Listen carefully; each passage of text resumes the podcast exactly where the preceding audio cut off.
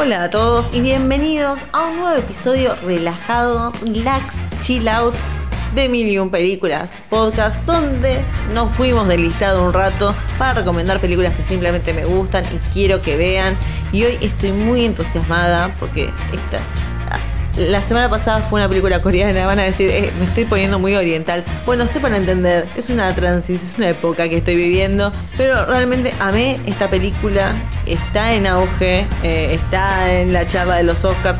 Vamos a hacer un especial de Oscars, pero no me pude contener porque realmente cuando vi Drive My Car dije, no, esto es demasiado. Dirigida por Ryusuke Hamaguchi, con guion de Hamaguchi, voy a decirlo así, Takamasa Oe y basado obviamente en eh, un cuento de Haruki Murakami, perdón.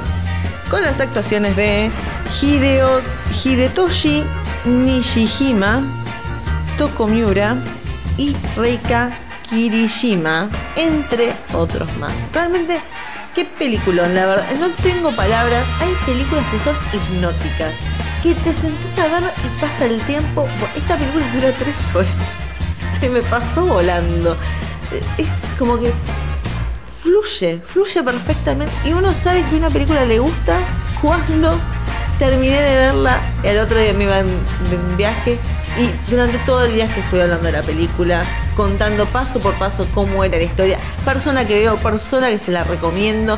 Les voy a hacer un resumen. Voy a tratar de contenerme, de no contar demasiado es la historia de este hombre, Yusuke, que es un actor y tiene a su mujer que es escritora. Empieza la película como medio raro, como vos decís, ¿qué está pasando exactamente? Creo que eso me fascina porque te pone en una situación y después cuando empezás a, ver cómo transcurre la historia, ah, entendés todo. Bueno, él está, en una está casado con esta mujer hace muchos años, ella es escritora. Un día él tiene que ir a un festival eh, teatral se está por ir en el avión y obviamente se cancela el festival y él retorna a su casa. Y ya cuando está retornando te puedes dar una idea de que bueno va a encontrar a su mujer con otro tipo.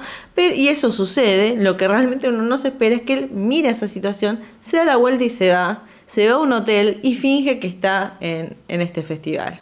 Ahora eso no es todo. Él también tiene un problema que se, parece que está quedándose sin vista tiene glaucoma.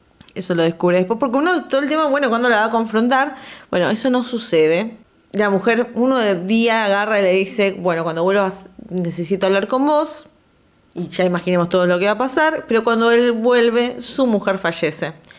Esto es antes de los créditos. Y dura 45 minutos. Yo empecé a mirarlo, estaba atrapada y dije, pero me estaba durmiendo porque era ya era la una de la mañana. Y dije, no, la sigo mañana. La seguía el otro día y la terminé, pero no importa.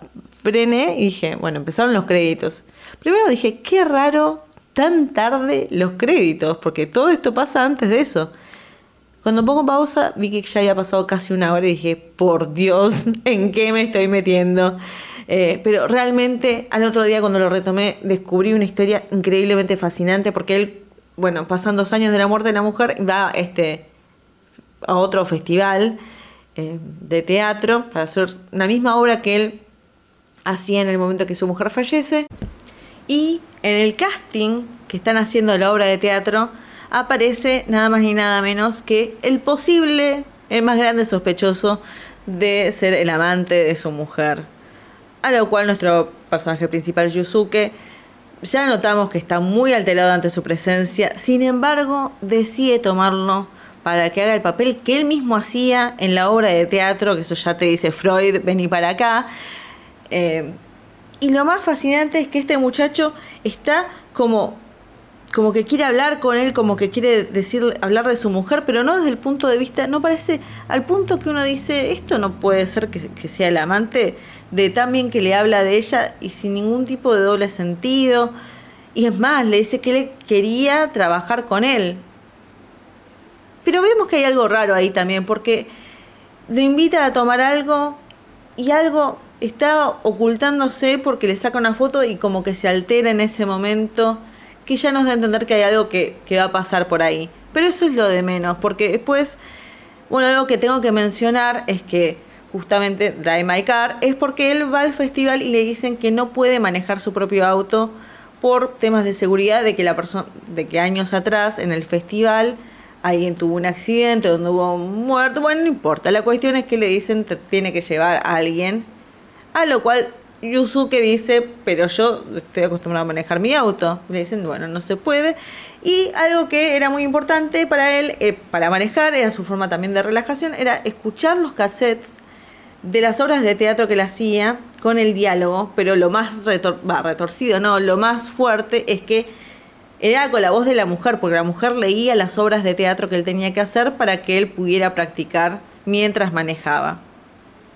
Ahora le presentan a Misaki, que es esta chica que es muy seria, como que no parece, parece muy profesional también, porque ella maneja su auto, con mucho respeto lo hace, y entre ellos una relación muy profesional en ese sentido, pero ya sabemos que de a poco va a cambiar, se van a empezar a sentir más cómodos el uno con el otro, que es algo donde en Hollywood uno diría, bueno, y se van a enamorar y va a pasar algo. Y no es nada de eso, es una. se forma realmente una relación de amistad. Porque hay una escena muy importante que a mí me encanta. Es por eso que de vez en cuando hay que ir al cine japonés, al cine coreano. Hay un personaje en la película que es muda, entonces habla con lenguaje de señas. Y lo que en cualquier otra película, eh, mientras ella habla y habla en su propio lenguaje, no hay nadie que le interrumpa para traducir lo que está diciendo. Estamos esperando a que ella termine de decir la frase que quiere decir y después ahí el marido la traduce. Es una escena realmente que no se siente que hay un guion de por medio, sino simplemente personas hablando de, no trivialidades, pero de cosas del día a día. y ahí creo que hay, bueno, primero que es una de mis escenas favoritas, y ahí hay un cambio entre Yusuke y Misaki donde vemos como de a poco se empiezan a olvidar de la idea de escuchar la obra de teatro en el cassette, que también es una metáfora como Yusuke tiene que empezar a transitar el, duelo de su mujer, y empiezan a formar esta relación.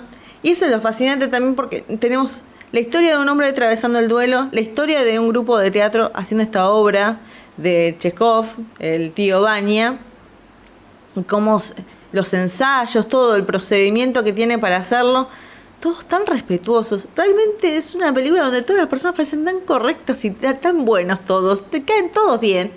Y además, eh, la mujer de Yusuke, que era escritora, antes de morir estaba haciendo una historia. Y era fascinante la historia que estaba contando. Y en un momento, bueno, cuando ella muere, como que ahí termina.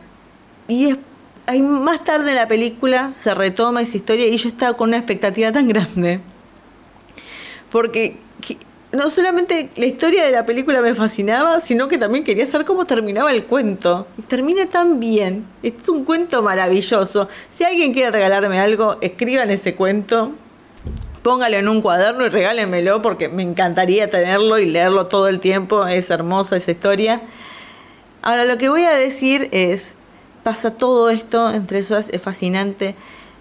Me acordé tanto de Abbas que Arostami, para aquellos que se, sigan el podcast van a saber que yo hablé de Abbas y decía su obsesión con los autos, porque hay una escena, llega a dos horas y media de película, que para mí es, no hay nada mejor que eso. El pico de la película se da en ese viaje en auto donde dos personas están hablando y una escuchando y se dicen cosas maravillosas, fuertes, pero es una charla tan directa y tan, no sé, me, pareció como que después de ahí la película para mí tendría que haber terminado directamente. Porque bueno, hay que decirlo, estoy hablándole mucho del personaje principal de Yusuke, pero bueno, Misaki también tiene su propio pasado y sus propios problemas y ambos, bueno, como cualquier película, los dos eh, se conocen por un motivo en particular, se necesitan mutuamente.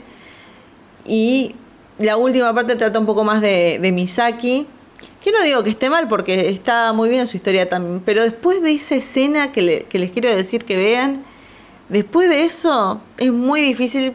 Me seguía pensando yo en lo que había pasado antes y un poco me, tiró para atrás. Pero la verdad, que diga esto, no le quiten nada lo que es esta película. Hay que decirlo, tenía mis pánico porque Haruki Murakami es un escritor con una personalidad tan marcada y su nada, su forma de escribir es muy particular. Y llevarlo al cine, bueno, habían llevado en su momento a Tokyo Blues, que es otro libro de él. Este es un cuento corto, pero Tokyo Blues es una novela. y yo la había leído y la verdad que era hermosa.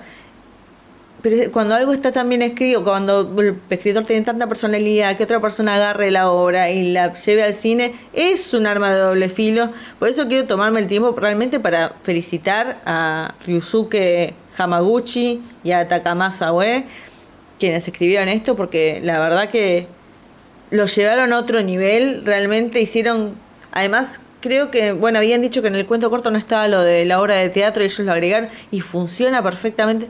Realmente me saco el sombrero que no tengo puesto para felicitarlos porque es un peliculón y, yo la voy a seguir recomendando con quien me cruce porque, nada, es, es una película actual del momento, pero yo también creo que es un futuro clásico y aunque ahora estamos haciendo los las películas fuera del listado, para mí en un futuro muy cercano, Drive My Car va a estar entre los clásicos de Steve Schneider.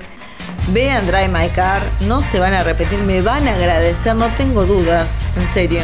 Véanla y nos veremos hasta la próxima película cuando hablaré de otra joyita que les voy a recomendar. Así que nos veremos.